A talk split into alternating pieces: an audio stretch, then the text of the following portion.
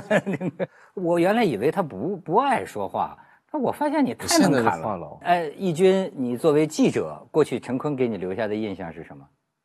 当然就是首先是一个字帅吧，因为我就就以前有看过他的戏啊，然后就印象很儒雅的一种。我觉得亚东，你跟他啊有点像某些地方，你看你也是喜欢到处走啊，对吧？你也是行走的这个呃力量，因为我们俩特别多年前就是在特别热闹的场合，他都在跟我聊一些特别特别有想法的东西，然后跟那个环境都都格格不入。我一直觉得他特别爱想东西，就是我老会觉得你是不是曾经抑郁过？嗯，这是怎么一种感觉呢？堵了吧脑子，很短，也就半年吧。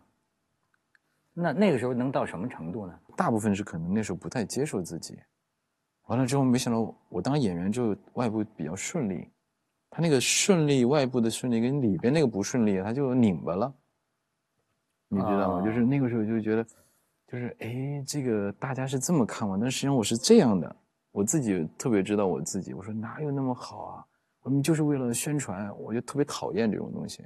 但我自己做出来的事情，有时候回看的确实挺傻逼的，你知道吗？就是那种，嗯，就那种，啊，我有一段时间我拧拧巴了，因为我在拍一个电视剧叫《争霸传奇》，我在，我在我在焦焦作，河南焦作，完了之后我就有一天早上起来，我觉得有点不对，我就住在七楼的招待所，我就觉得我会跳下去。我就看了下，我觉得嗯，其实也不怎么高嘛。就我我那个抑郁症很奇怪，我那个抑郁症那是典型的抑郁症状之一啊。之前是焦躁，我有段时间特别焦躁，完了就我就花很多能量去掩饰这个焦躁。到现场去拍戏，就那个稍微热一点儿，我就觉得我整个人想爆炸，想把衣服脱掉。完了，但是就要忍住。但忍了忍了，到后面就开始转换了，好像看起来没那么焦躁了。但是我就觉得开始有问题了。哎，他起开这个话头咱们今天咱都聊聊。亚东，你觉得你有心理问题吗？我当然有了，但是我觉得像他说的那种，都是对自己不太好。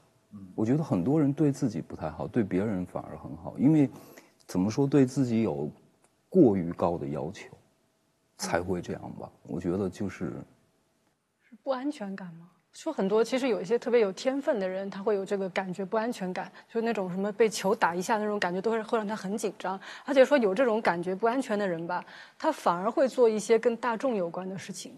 就是当他面对大众很多人的时候，他反而就会感觉是安全。就他越内心越害怕别人的人，越会出去跟人。就说说那个肯尼迪就这样。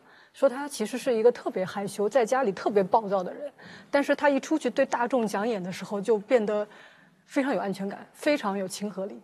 就有时候人格会有这样的一种矛盾。好像我现在越来越意识到啊，有个情绪问题，因为什么呢？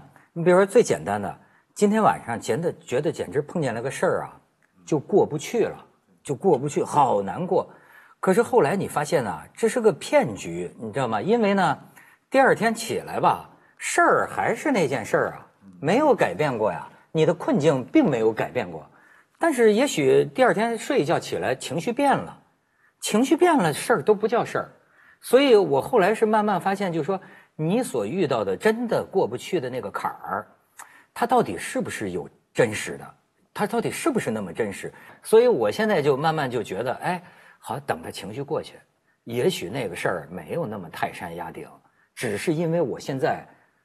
把他想的特别特别重，亚东，你有这体会吗？我可以控制我的情绪，但是周围的情绪是会影响你的。所有你你你周围的一切人了，或者遇到的事情，大多数时候，有的时候本来我一天心情是很好的，但是因为一一件小小的事情，就会就会不开心，整个人就就不会开心。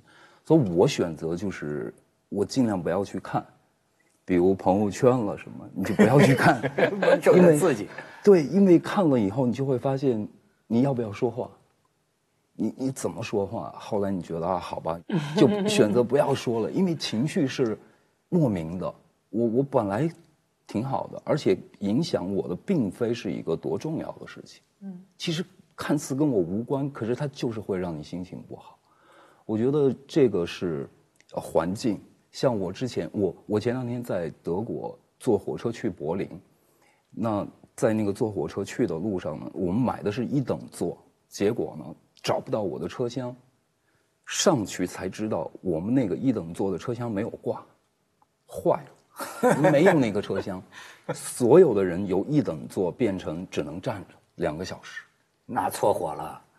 可是所有的老外没有任何一个人有一点点的，因为德国火车经常这样，他们习惯了。那可是我们这边，比如说那个飞机误点也经常这样。可是你晚一个试试。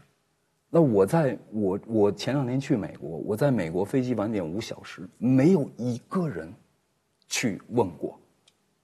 那在这种大的环境下，我突然觉得啊。这个事情是可以忍受的，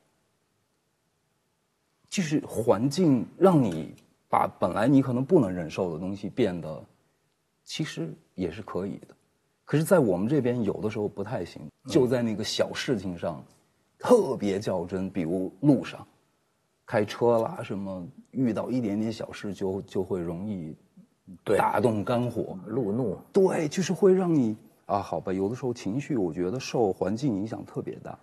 哎，你说这个，我觉得坤哥你也是有愤怒的人，是吧？或者说曾经的某一个时期，你比如说，你看有的时候你的一些个呃演戏啊，啊，我就觉得你能演那种狠，就那种狠劲儿，能让我感觉到。你早说不就得了吗？他要个公平，你不是欺负老实人吗？而且有的时候，你看你对一些事情的这个反应啊，实际是有特别怎么说呢？是特别酷啊。不是现在你知道吧？哎，现在时髦有个词儿叫硬核，你你你知道吗？你看你就老在山中，硬核亚东肯定知道，就是现在一流行词儿，它原本源于叫 hardcore，嗯，hardcore，亚亚亚亚亚亚东核心是吧？就硬的核心就是面刚，就当面，当面就对。那其实要叫我们说，它本来是来自于摇滚当中的，是是是是，其实它是跟佛系就是反义的吧。就是说，有的人是选择很平和的，有的人不会。就是我如果不满意，我当面就要就直接说，就要直接说出来。好像还有一种，就是说是还不仅仅是这个表面。你比如说，有人说像窦唯这个也算硬核，就等于我心里非常坚信的、固执的、坚定我的一个一个看法或者一个选择。上次有一个我看特逗，说那个一帮人出去啊。哎，挺挺挺逗的。他正往外走，然后旁边那个粉丝啊，杨坤，杨坤，然后他专门回头冲过去说：“陈坤，好帅啊，杨坤，陈坤。”哎，这就比较硬。真的是你吗？是我是哦，好，还挺可爱的呀，我觉得可爱吧？对啊，你这。有人我还以为不是你呢，没有，我就觉得开玩笑。我我经常经常遇见这个，但那天我心情特别好，因为我们去做我们行走力量的分享展，很多人还来，我就觉得特别高兴。他叫我叫杨坤的时候，我那意思是说，你可以叫陈什么其他，你别把姓儿改了吧，是这个意思。我在开玩笑说，哎，杨坤陈坤啊，我还其实我挺高兴的。哎，所以说你像你这么就很敏感的人啊，你觉得你进这个圈而且这是出出名特别早，那个时候这个会对自己就别人的评价，呃，那比如说火不火呀，或者这个粉丝多不多呀，或者是这种啊，这个演艺道路上是升啊还是降啊，这东西对心绪有有影响吗？有的，有的，因为我小时候呢，就是家里条件是因为呃不是特别的好。那那个时候呢，我就觉得我那时候的观念认为，付出一百分，可能收回二十分、三十分是正常的，或者一分都没有收回是正常的。但我也是陪着别人去考电影学院，不是考上了吗？其实我没想当演员，就毫无寄望。但没想到出来那那你这么帅，不当演员干什么呢？我想当室内设计师，我一直想当室内设计师，我到现在还想当。但是我开了一家公司，已经被关了。呃，但是我就因为没有机会，就他就他就他就。刚开始就火了嘛，火了一小下。我那时候你要知道，对我们穷人家的孩子，那个那个片酬是真的是救命的。完了，我把我们家好几年赔的那个钱，就很多年欠的那个钱，终于一次性就还清了。哎呦，那好几万块钱呢，小时候。好几万块钱呢？对，就还了嘛。还了之后，那个时候其实还挺挺舒服的。为什么？人特别健康，心态特别健康。我特别知道说，现在拥有的东西是我不应该拥有，因为我没有付出那么大努力，可能侥幸。但是呢也没想好好当演员，其实，完了之后，但是没想到呢，呃，到了金粉的时候，就 SARS SARS 期间嘛，不是就那个时候，就比如说万人空巷，对的，因为那个时候没人看戏，没有没有其他戏人出现上，对对对，对大家都在家里看。那个时候有一些小的膨胀的，那个膨胀是觉得哇，其实我很在意别人喜欢我与否啊什么的。但这个，当你你知道吗？一个事情的因果关系就是，当你一旦开始接受有人喜欢你的时候，你就堕入了喜欢和不喜欢的圈套里面。嗯我就一直慢慢的在这个里面过过程，但是这个东西帮助我一直在成长。完了，有个有一些阶段性的外部的影响呢，对我的情绪浮动特别的大。完了之后，当然我不是一个喜欢被别人牵走的人，就是我骨性里面有点硬的缘故是在于，我认为内心跟外面的环境二元对立关系是一个拔河关系。如果外面的力量很大，很容易帮我被带走，嗯是吧？因为我的我的我自己对名誉的贪婪在于敏感度，就起落我就特别在意。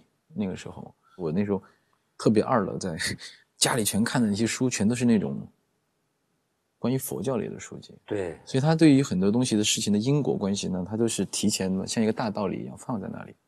而我呢，又是喜欢这个东西的天性，就我觉得我说，嗯，如果是在我现在很红火的时候就把它牵引走，我就会有一天堕入不火的时候的痛苦。嗯，我想找到一个心理的力量，内在对外面的拔河、二元对立关系，我只要保持平衡。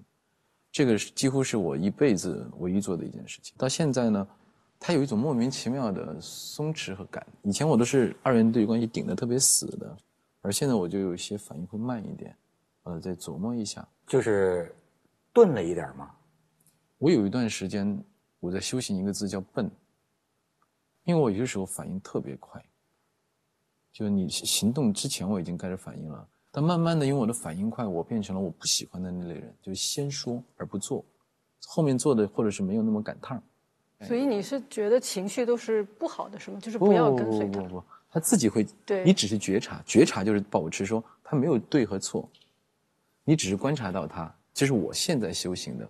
但是要达到什么样的目标，我不知道啊。也许到最后是觉得所有的情绪本身升起生灭，都本身它有它的存在的意义。对，这个很有意思。就是我最近看一个科学家写的东西，他说：“你看，我们人类已经可以造出比最高明的象棋高手，就是更高明的这个电脑，对吧？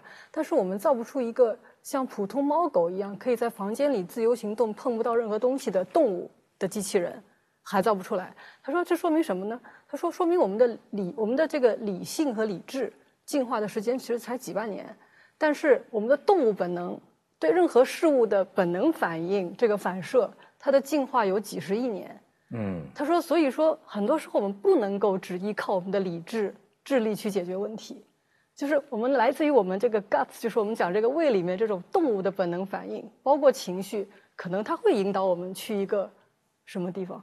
你比如说嫉妒，它就是进化了，我估计得有几几几几亿年的一种很很深刻的一种动物性的东西哈、消除是不可能的，但是怎么跟它相处呢？你们有经验吗？我觉得这是我们的局限嘛，要承认这个。就像您刚才说，电脑现在不是可以作曲吗？因为它的学习能力强到你输入什么音乐，它可以很快分析。你只要需要写说，我需要一个贝多芬那样的作品，他马上给你出一个，是完美到就如同下象棋。事实上，你认为没有感情，它是有感情吗？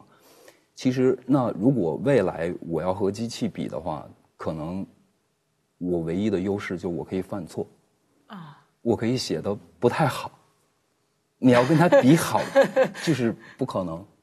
那我觉得其实人人都是，对我来说我是有缺陷的，我我有我的局限，那可能就这个部分是刚好，我觉得是是我最完美的。对对对对，不然的话，比如说嫉妒，像你刚才，我当然理解你了，你怎么可以不在意别人怎么说你呢？对没有人会这样吗？就是，但是确实是你只能，因为我我跟他不一样啊，因为他们作为明星来说，他承承担承受这种东西，我觉得更加多，确实非常不容易，我我能理解，但是尽管这样，我也不愿让别人说自己，就是，其实就是不要理我，不要理我。就我特别爱旅行的原因，就是你去到一个地方，根本没有人知道你是谁，你就是过客一样，蛮好。不然就会有人会看你什么的，就会很累。就对，就是生活在一个周围人对你的这个评价当中。是我觉得做明星这简直就是宿命啊！我觉得挺好的。哎，好在哪儿？给我们讲讲。我小时候挺反感的，嗯，我还真的在家里砸东西呢。到最后，就事情两面性嘛，你得到这个本来就带了这个，所以就很正常。刚才那个嫉妒也是，我小时候就就就特别，我小时候有很多戒律，我我有一段时间是受很多戒。我看到什么贪嗔痴慢疑里面，我的自私，我在刚开始都不愿意接受。我说啊，我我怎么会自私？我还跟自己对话呢。我说我根本不自私，我怎么到最后，比如说我嫉妒、贪婪、自卑、不自信、傲慢，所有的东西我都觉得我没有的。我真正跟他们在一起，并且我认为这是我很大的宝藏，作为人本身存在的一种能力，是在于我完全接受他们。就我真的毫不避讳跟别人讲，我说我我挺自私的，我先声明啊，对不起，我接下来谈这个事儿，我说可能来自于我的自私而创造的。我说如果你们愿意跟我去谈这个话题，我们就谈啊。如果是当然，我们也可以谈一些更形而上的追求，但是我说我我无法避免掉我是如此的庸俗，但我也并不觉得庸俗是不好的。你说咱们都是治自己治疗自己哈，因为我觉得有一个就是，这就更证明它是个情绪，它没有本质的这个真实性。为什么？比如说，好，你有个主持人，你主持的比我好，我感到很嫉妒，对吧？很嫉妒。后来我发现呢，怎么就解脱了呢？就是有一天的就过去，哎，我太嫉妒你了，你怎么做的那么好？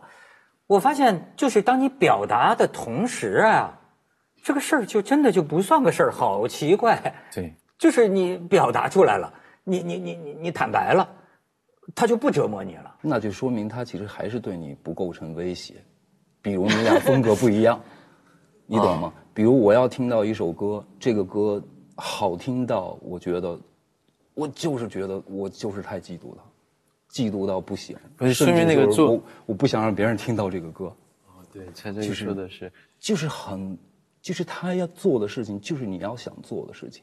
因为比如说你很好，他很好，大家都可以好，但是我们可能是不同面向的。你在这个方面比较好，我在这个方面比较好，当然可以嘛。但是有的时候那个人的好，刚好就是你特别想成为的那种。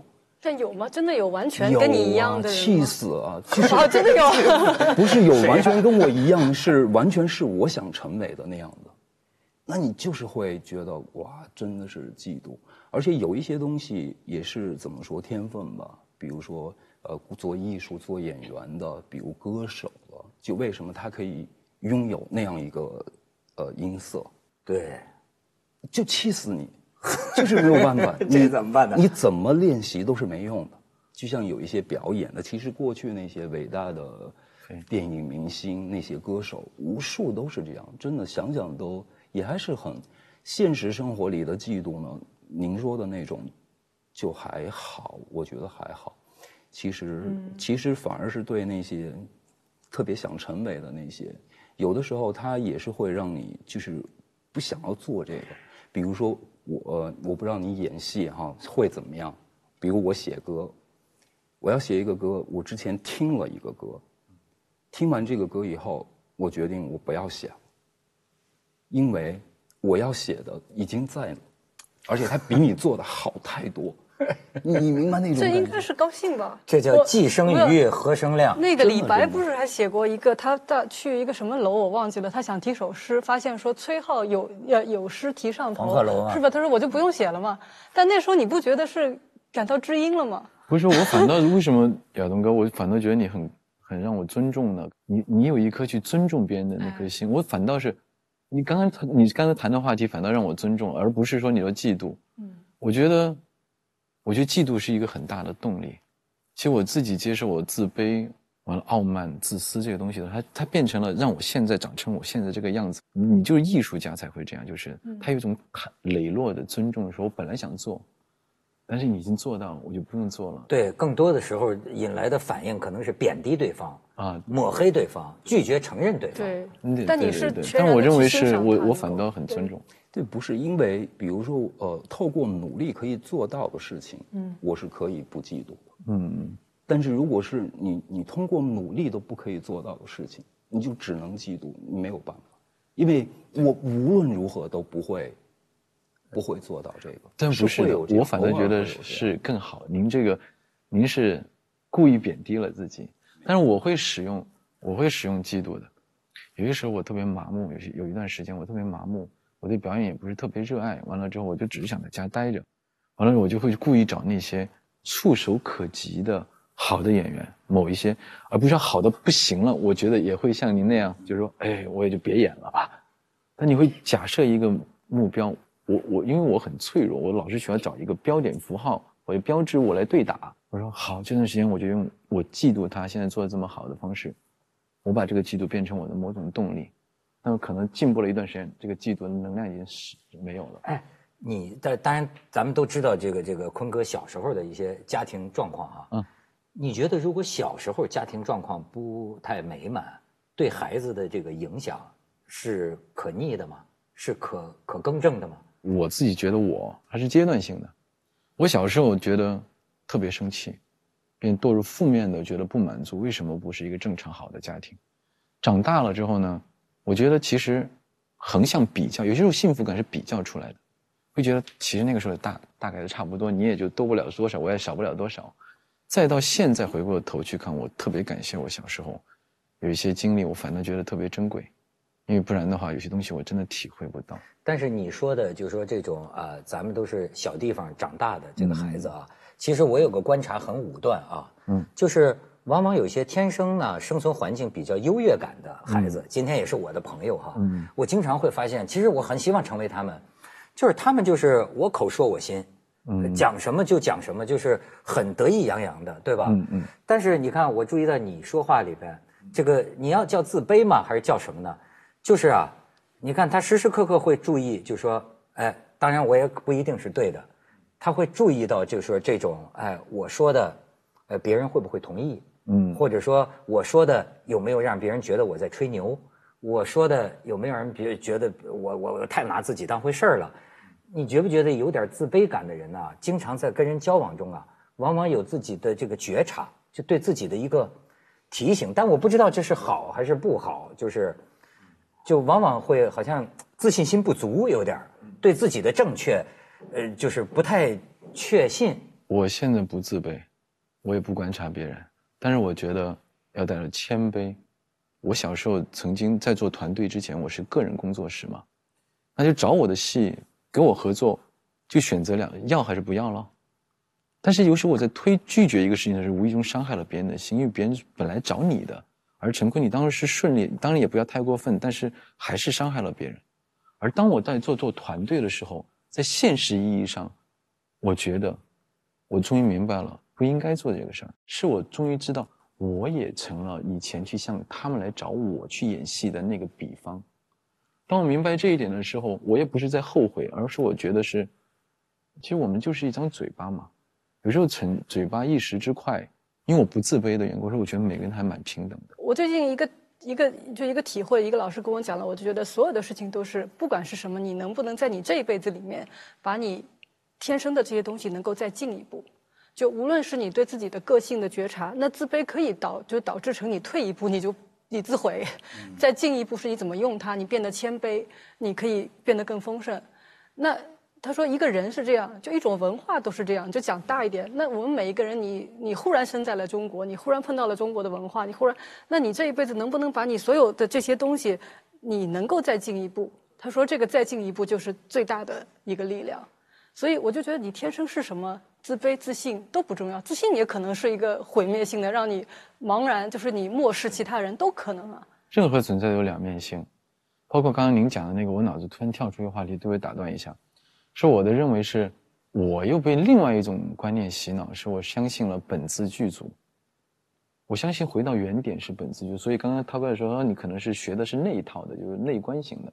这就是呃，也是王阳明的心学啊。王阳明心学啊就是五性自足啊，就一切都在我的这个心里对对。但这样呢，你就得把这个心撑的撑得足够大装下自己，也装下别人。我现在觉得，你看，呃，我觉得我就有焦虑，就是你觉不觉得我们很多的不快乐是什么呢？是要如意，就这个事情，特别是很敏感的人，我估计像你这搞音乐的，就这个事情必须是按照我我想象的那个发生，差一分都不行。所以呢，你在生活里处处都是不满意，因为多少总会差一点。然后呢，这种不满意呢，再变态一步，我觉得就会呃导致我的另一个焦虑就是什么呢？他们说这个，我老讲，我也不知道什么叫强迫症啊，就是说强迫症有一个特征，就叫无限放大小概率事件。就是说，杞人忧天呐。比如说，今天出门会不会掉一个砖头把我砸死？这是个千万分之一的。但是呢，你要有这种焦虑的人，你就会觉得要出事儿，老会觉得好像担心的那个东西会被你放大。你你你你有你有这感觉吗？阶段性的会有，我我觉得我偶尔会有那么一点点，有一点点这样，就觉得自己要得重病了，啊，就是莫名其妙的，你去医院检查没有没有任何问题，可是就是焦虑。啊，这有一种叫疑病症。对对对，其实我觉得就是怎么说呢？想想出病来是吧有有的时候是，如果你不开心了，无论如何你都是不开心。你去找大夫，大夫说你没事儿，我也不开心。但是那个事情你是知道的，对不对？就是原因你是知道。因为你的你你就是不开心，因为这个东西是没有办法控制的嘛，人会掉入那个那个那种状况里。但是对于我来说呢，我觉得我现在肯定不会在这在这个在这把年纪，在这个时刻肯定不太会。对对对对，就像我我也像他说的，我至少我我可以，就是我并不寻求认同感，这个已就是我我我已经对认同感并不感兴趣。其实有的时候像他说的，比如我交朋友、听音乐或者去旅行，我其实想找到我不知道的东西，对对就对未知的好奇对我想了解跟我对跟我我不了解的东西。可如果仅仅是认同你都对，那我我觉得就挺无聊的。现在我发现我周围很多朋友啊，他实际上都在打坐。就过去我跟这个隔得比较远啊，我总觉得打坐往那坐那儿心乱如麻呀，对吧？对，但是我现在发现周围越来越多的朋友啊，都跟我讲的，我每天我得打坐，就像你一样。这个打坐，你觉得它有什么帮助？打坐很好的。我就是眼睛发亮了。你要你可以去试一试。我自己是无意之中的就会打坐，我打坐也不是对的啊。但我觉得起码在现实意义上有一个东西是它，你可以静下。当你心心静下来的时候，脑子啊逻辑思维就开始放缓了，那心里自然的感受就会出现，那种平静是真正喜悦。当我发现我打二十年坐之后，我再也不想打坐了。是什么呢？因为打坐是无处不在的，但是您一定打坐，打坐特别好玩儿。对，打坐你一安静下来，你的脑子会乱麻。刚才您说的，实际上一直在，只是因为平时呢，因为处理的事儿多嘛，那个空间被占有了。当你开始打坐的，只是平时存在你脑子里面那东西被你清晰看到了，哦，才如麻。其实平时也在。就是要有这能力，你能这样看清，你都不用打坐了，可能。王阳明这个心学讲的就是嘛，就是说，呃，打坐，但是呢，好像心思能够比较宁定了啊，但是一碰到事儿又不行，所以他就得跟他的门徒们讲，你得在事儿上磨，你得得凡事都得在事儿上这个磨练。我不知道亚东你有没有什么管理情绪的招儿？就是有的人适合静下来，有的人适合乱中取胜。嗯，就我觉得很，就就对我来，因为我特别喜欢那个大卫林奇一个导演，他也做音乐嘛。其实我看他书的时候，他就跟你的说法一样，他喜欢打坐，他觉得带他到了一个全新的，呃，怎么说，从未触碰到的那么一个层面，他可以感受特别多东西。其实我觉得，对我来说，这种形式都是会放大你的。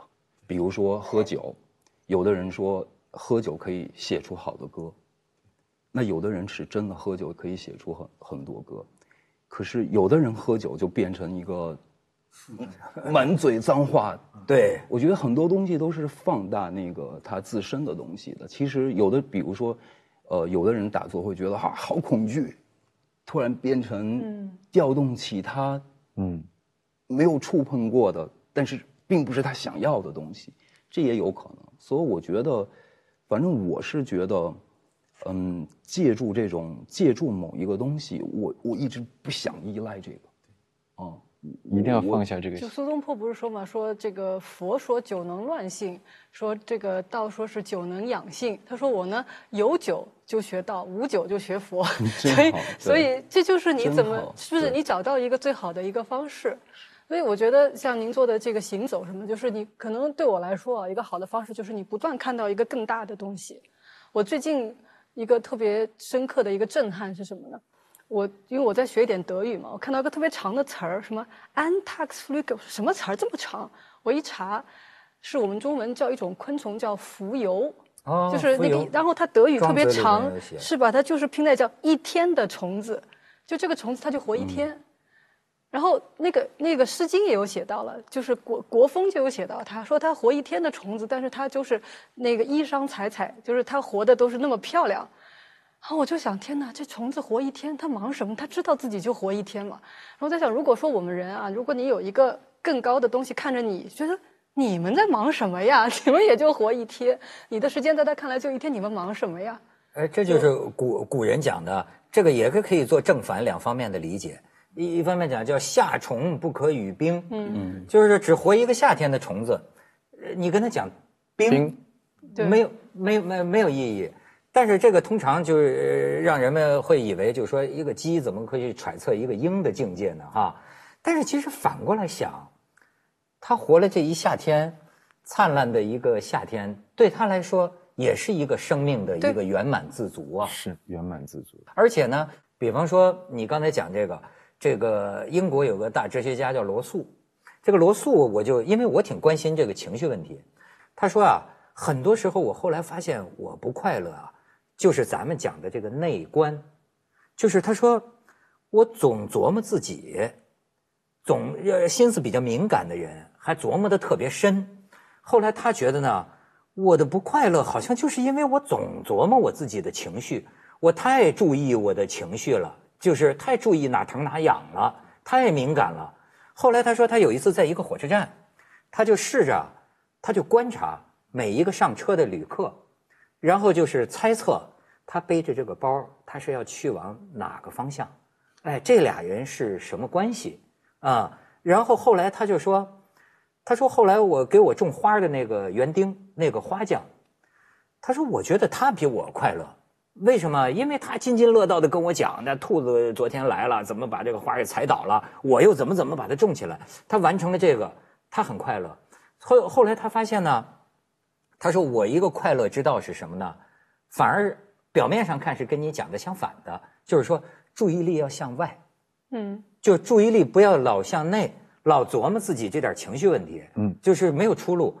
他说后来我发现我这个注意力向外的时候啊，嗯，我自己的快乐，呃，自己的不快乐好像消失了。就不重要了。其实我为什么说你刚才讲的又统一了呢？其实你注意力向外，等于是把你的心量嗯放大了。放大了，就是这个世界，就所谓这个世界，它都在我的心里。我要是只对我自己，越弄越抑郁，越关心自己的情绪问题，就越抑郁。你说是不是这个道理？呃，我我有一部分赞同，嗯但一部分呢，我在听的时候，我脑子下意识在反应啊，我不知道我说的对不对，是因为朝外看的时候呢，所有的事情跟你没有太多关系，对，你会保持保持一个你好了和不好，跟其实跟我没有关系的。但你往内在看你自己的情绪的时候，是跟你有关系的，所以你会更痛苦。嗯所以当你的注意力朝外看的时候，你带了某种旁观性，所以外在那个那个痛苦别人疼不是自己的疼。对对对，是这个。你刚刚说的罗素这个方式叫转念，当他注意到自己有这个念头跟情绪的时候，他以转移这个念头的注意力到外部，而转移了对这个事情放大的恐惧。嗯但是呢，我的态度是，我想遵循一个方式，我不想仅仅通过转念，因为这这不能根本解决。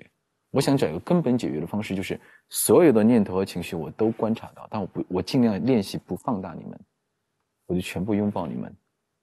他慢慢他会自己平静下来，当然这个需要不断的练习，他当下不一定会解决，就等于我一直一直练这个，练很多很多年。就当我发现我的看到别人好，夸嚓我就嫉妒那一刻的时候，我也不要谴，很多时候我为了道德方面，我开始谴责我自己。陈坤，你怎么能嫉妒别人？你不是个高尚的人。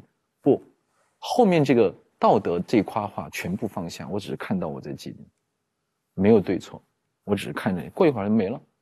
就我很希望往这方面去练习，反正我都闲着没事儿嘛。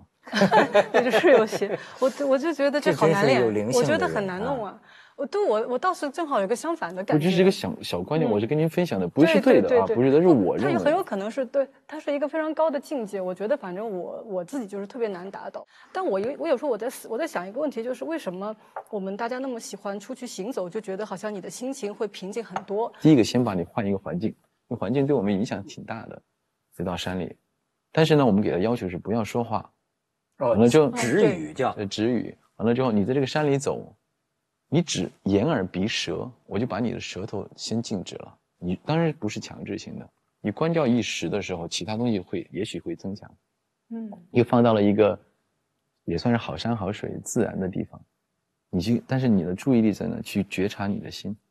但这个觉察心的，这要看每人的灵性。有些人是看到心，全是看到烦恼，他就放弃了；有人觉得我的眼睛全部被我我看到的全是美景，他不想看星，也无所谓。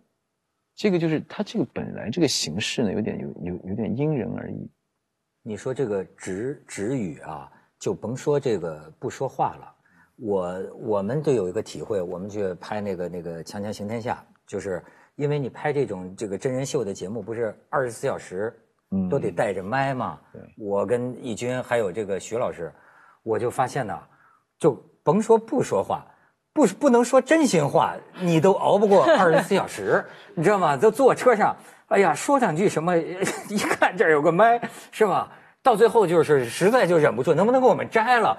就你已经觉得很不痛快了，就是不能私下里讲这些个真心话，怕被录进去，就已经很折磨了。而且止语，我觉得亚东你就应该很有体会，你平常就跟对，止语差不多他一直。在止语。对，哎，反正是我觉得，嗨，总之就是都是麻烦，特别就是我觉得是说也就活着就很累，怎么都不对，你知道吗？怎么都都没办法。所以做音乐唯一好的地方是，你可以不用说话，算是他说的那个状况吧。你你在音乐里去找那个感觉，有的时候，比如说一个音乐，呃，我在北京做做的歌，前两天我去美国的时候，我在路上听我的音乐的时候，突然变了，那个音乐的感觉突然变了。其实是因为环境变，像你说，我离开了我习惯的那个部分，突然变得很轻松。其实我听那歌像听别人的歌一样，或者说那个歌是外地歌到了这个地方，就是突然变了一个感觉。可是我其实我特别开心，我回到北京都是开心的，我觉得我写的特别好。可是再一听的时候，突然发现就不对了，嗯，不行，我还要改，我还要修改，就是有的时候就是这样。嗯嗯，所以有的时候就是，呃，我们也我也特别喜欢到处跑，但是现在越来越在自己的习惯里，特别害怕离开自己的那个习惯。我也是。嗯，很害怕。就每一次让我去旅行，我都啊百般的推脱，就是我不要去，不要去，我烦，我不想坐飞机，不想干嘛。但是去了就不想回来。没错，你只要去了，那一刻你就突然发现一切都都变了，是你无法无法想象的。我以前特别爱拍照片，到处拍，但是我都会询问人家，就是我可以给您拍照片吗？但是很多老外都很好，他们就啊，当然了，没问题，还给你做表情什么。因为现在太频繁，那直到有一次我我和一个中国的摄影师朋友去，他在拍一个放羊的人的时候，突然那个人就回头说：“哎，他其实是觉得，他不愿意让机器对着我。其实我理解他啊，那一刻开始，就从那天开始，我再也没有拿机器拍过任何人。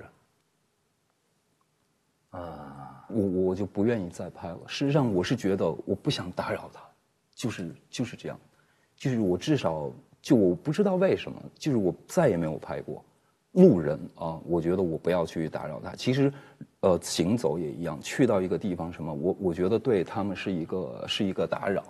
就总之会有很多很尴尬的东西。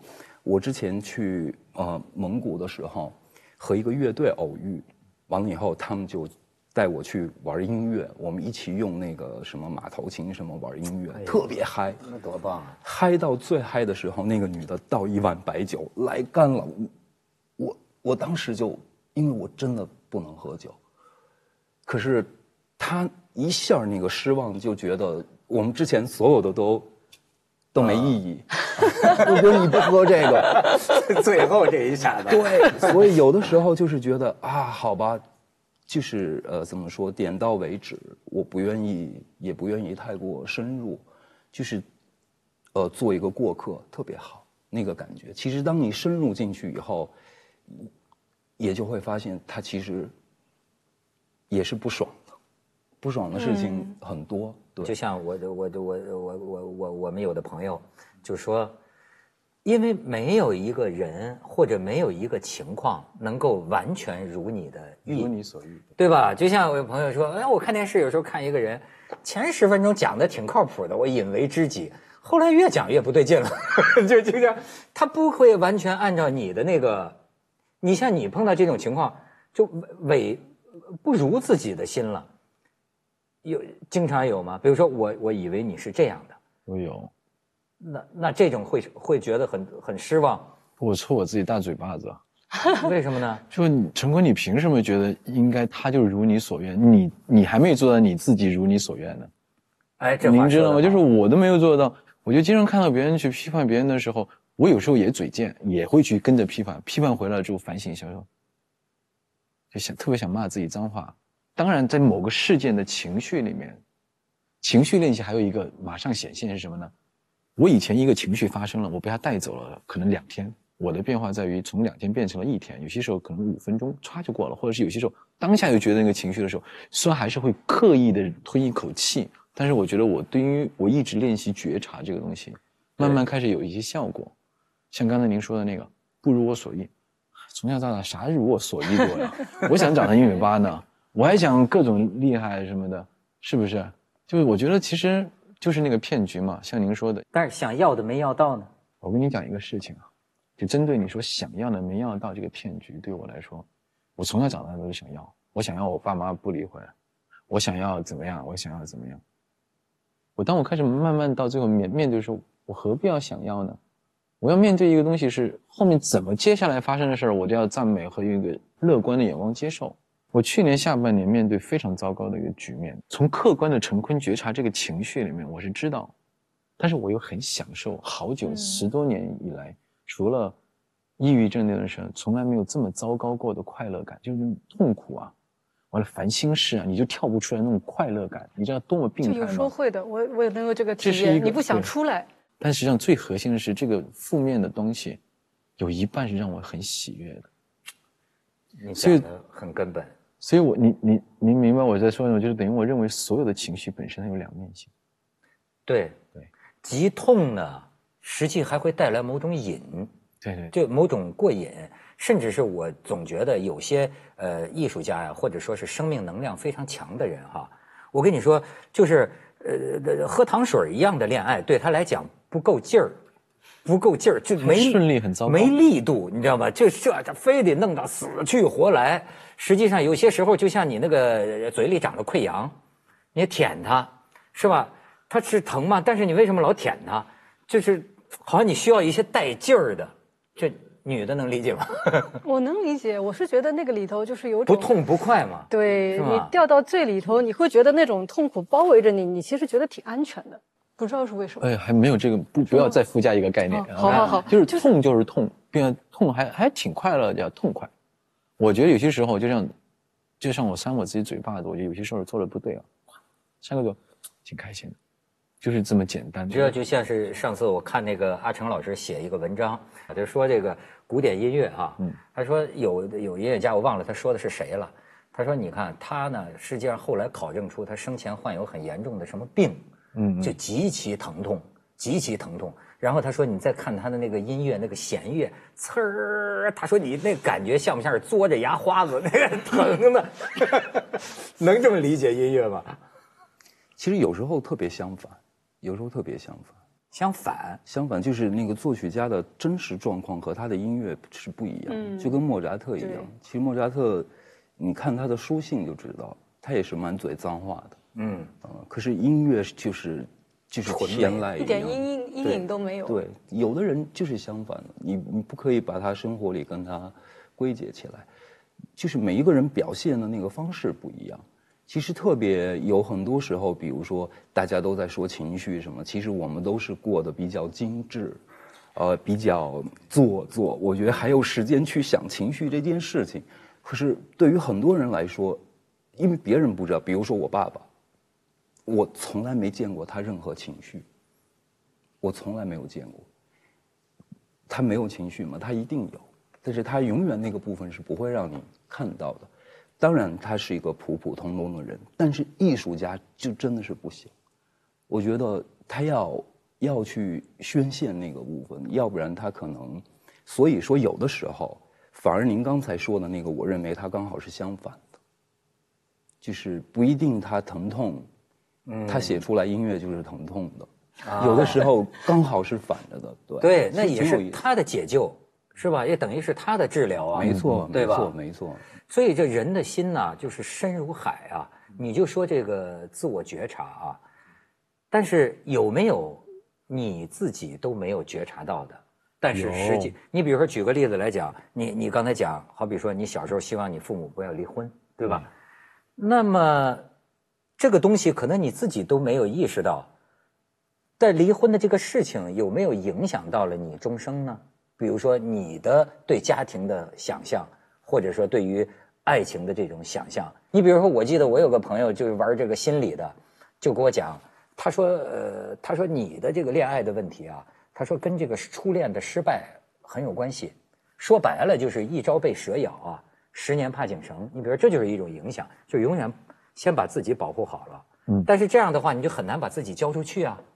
我我我是举个例子，我父母的离婚给我的影响是小时候就是埋怨，嗯，好，现在呢又是变成另外一个极端是感恩。为什么又觉得我经历过这个才能创造？这是两种概念，两种情绪概念的自我欺骗。可能我真真正的生活是我懒得去观察，他就怎么样我都 happy，就我希望我 happy 的面对。我如果明天出车祸死了，我也觉得应该的。我也不担心，并且我前段时间还经常跟我一个朋友讲我说：“哎，这个担心啊，这老担心啥？有点像个轻微诅咒，像自己给自己设了个套。”嗯，我说我不要啊，我反正要么担心，我还不如假装乐观呢。假装乐观久了之后，他会承担另外一个圈套。其实我觉得，因为二元世界啊，你像黑夜跟白天的关系，自由跟拘束的关系，都是二元对立才产产生的。我只不过从这样一个圈陷阱。想跳到另外一个陷阱，其实我都在自己作而已。哎呦，我觉得他这个作呀，呃，很道行很深了。啊，没有没有，就是不是看书照照所以就是唯唯一的疑问是做到没有？没有。因为呢，这确实是一种很高深的东西。就是，呃，人呐，呃，你像我们前一阵真的去贵州，去王阳明悟道的一个地方，他就讲，就是说，人的心里有一面镜子吧，咱们就最简单的说，就你能不能觉察到你自己？这个很好用啊，就你比如说那个路怒啊，你这个人，比如说像他们有时候有一种犯罪叫激情杀人，激情杀人就是火遮眼了，就是那个觉察。你发现没有？只要你这，比如说你说亚东说我生气了，谁说我生气了？谁发现是自己生？你觉不觉得这里分离出一个？你只要你知道你自己现在在愤怒，你这个人就不会不会失控，不会失控，对吧？你看那火遮眼的都是这个没了。那就完全被情绪所主导，所以这个你要到最深的这个修行上讲，就是人就待在观察自己的那个立场上，呃，到达最后，你像我经常拿文道开玩笑，我拿那开讽讽刺他，就是说这个说就是到最后，你对你的感受能够达到一种没有评没有价值判断，就比方说他们那个到泰国那边去修行，说什么说那个。法师领着我们去那个雨林，热带雨林里啊，说那个蚊子，说蚊子叮进去了，说它是难受吗？是你概念上的难受。然后呢，你感觉它，你不要对它有贬义的，它只是有一个尖针，你觉得它刺进了你的皮肤，然后慢慢的呢，你感觉到痒，然后呢，这起了个包，就观察他，哎，不要对他生出喜恶。我天哪！道理讲的非常好，高妙啊，很做不到的。对我，所以我就学文道。我说你是不是一回酒店房间，哈，就这个这个东西，我觉得太难了。这个这个可能古，当然古人有很多，他也观察这些东西，但人类现在可能真的是有人类历史上最长的和平时期、繁荣时期，大家全世界的人，不光是中国人，全世界的人都在思考我们的情绪，都在觉得我们没啥事儿可愁了，就烦恼自己的烦恼。不是，这是看怎么样定位的问题嗯嗯。我觉得您说的特别对，可能是富足的状况追求精神。您的意思是这个是吧？都有都有，不不，我我就是说，现在确就是确实有这样一个趋势。我不是说我们不要观察，当然要了。从古至今，我们都在看我们的人心这个事情。但是我就说，就挺好玩的一个事儿，说在那个耶鲁大学，说开了一个课叫快乐课程，说是历史上最受欢迎的就一门课，几千个学生全去报。后来呢，开了就第一个学期就不开了，那就那老师说。这课太受欢迎，其他老师都不高兴了。就是你想教授快乐，结果你发现你导致了其他人不快乐。哎 这个事情太难办。对，你们观察自己吗？他肯定是。我问问你们，平常有这个习惯吗？我没有，我不我不观察自己，我很害怕观察自己。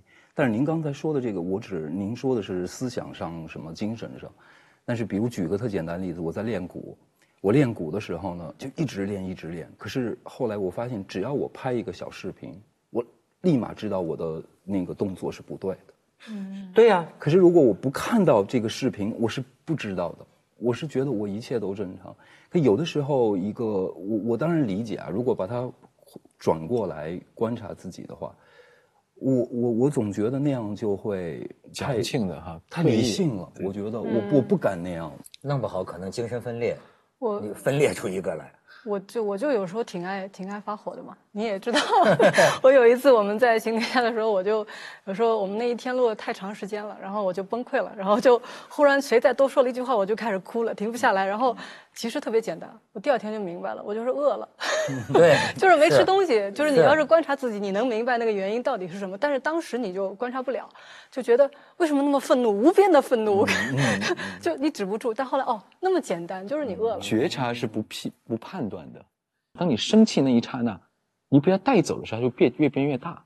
你不被它带走，你也不要制止它，它会自然发现它其实没那么大力量，它就灭了。其实脑子里是有一个觉察系统。我给他们举个例子，不判断就好比你比如举个例子来说，温度计，温度计呢它有冷有热，但是温度计本身，温度计本身是冷还是热？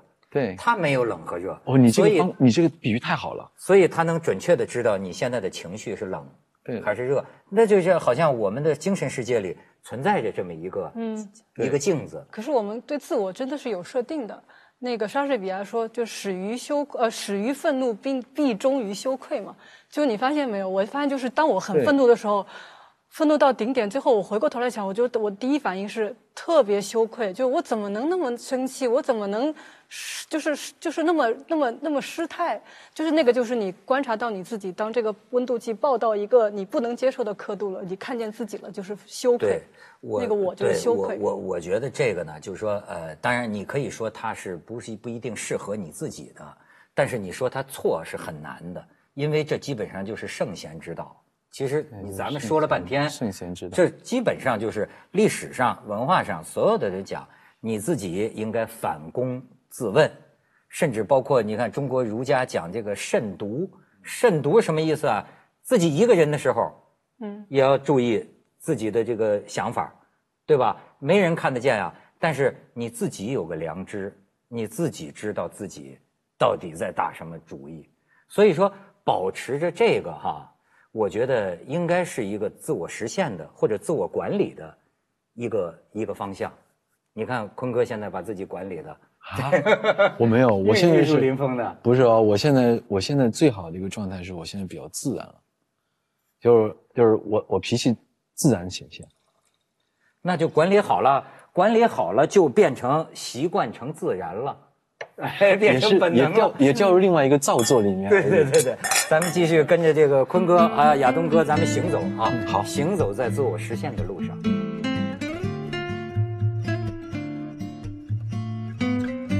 这叫既生瑜，何生亮。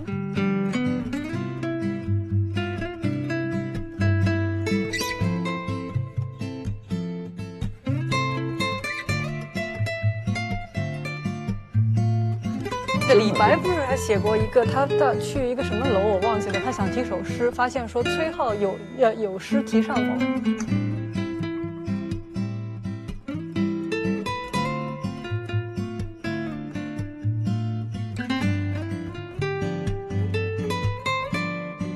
这就是也是王阳明的心学啊。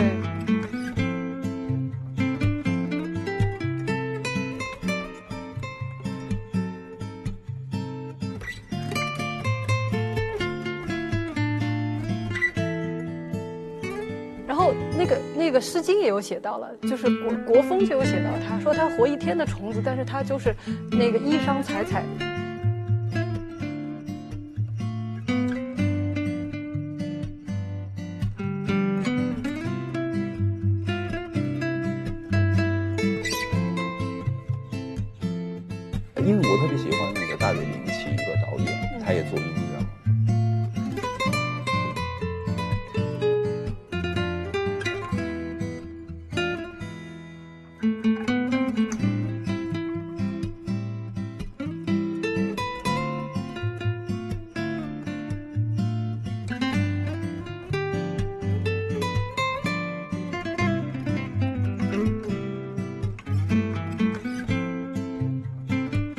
这世界很酷。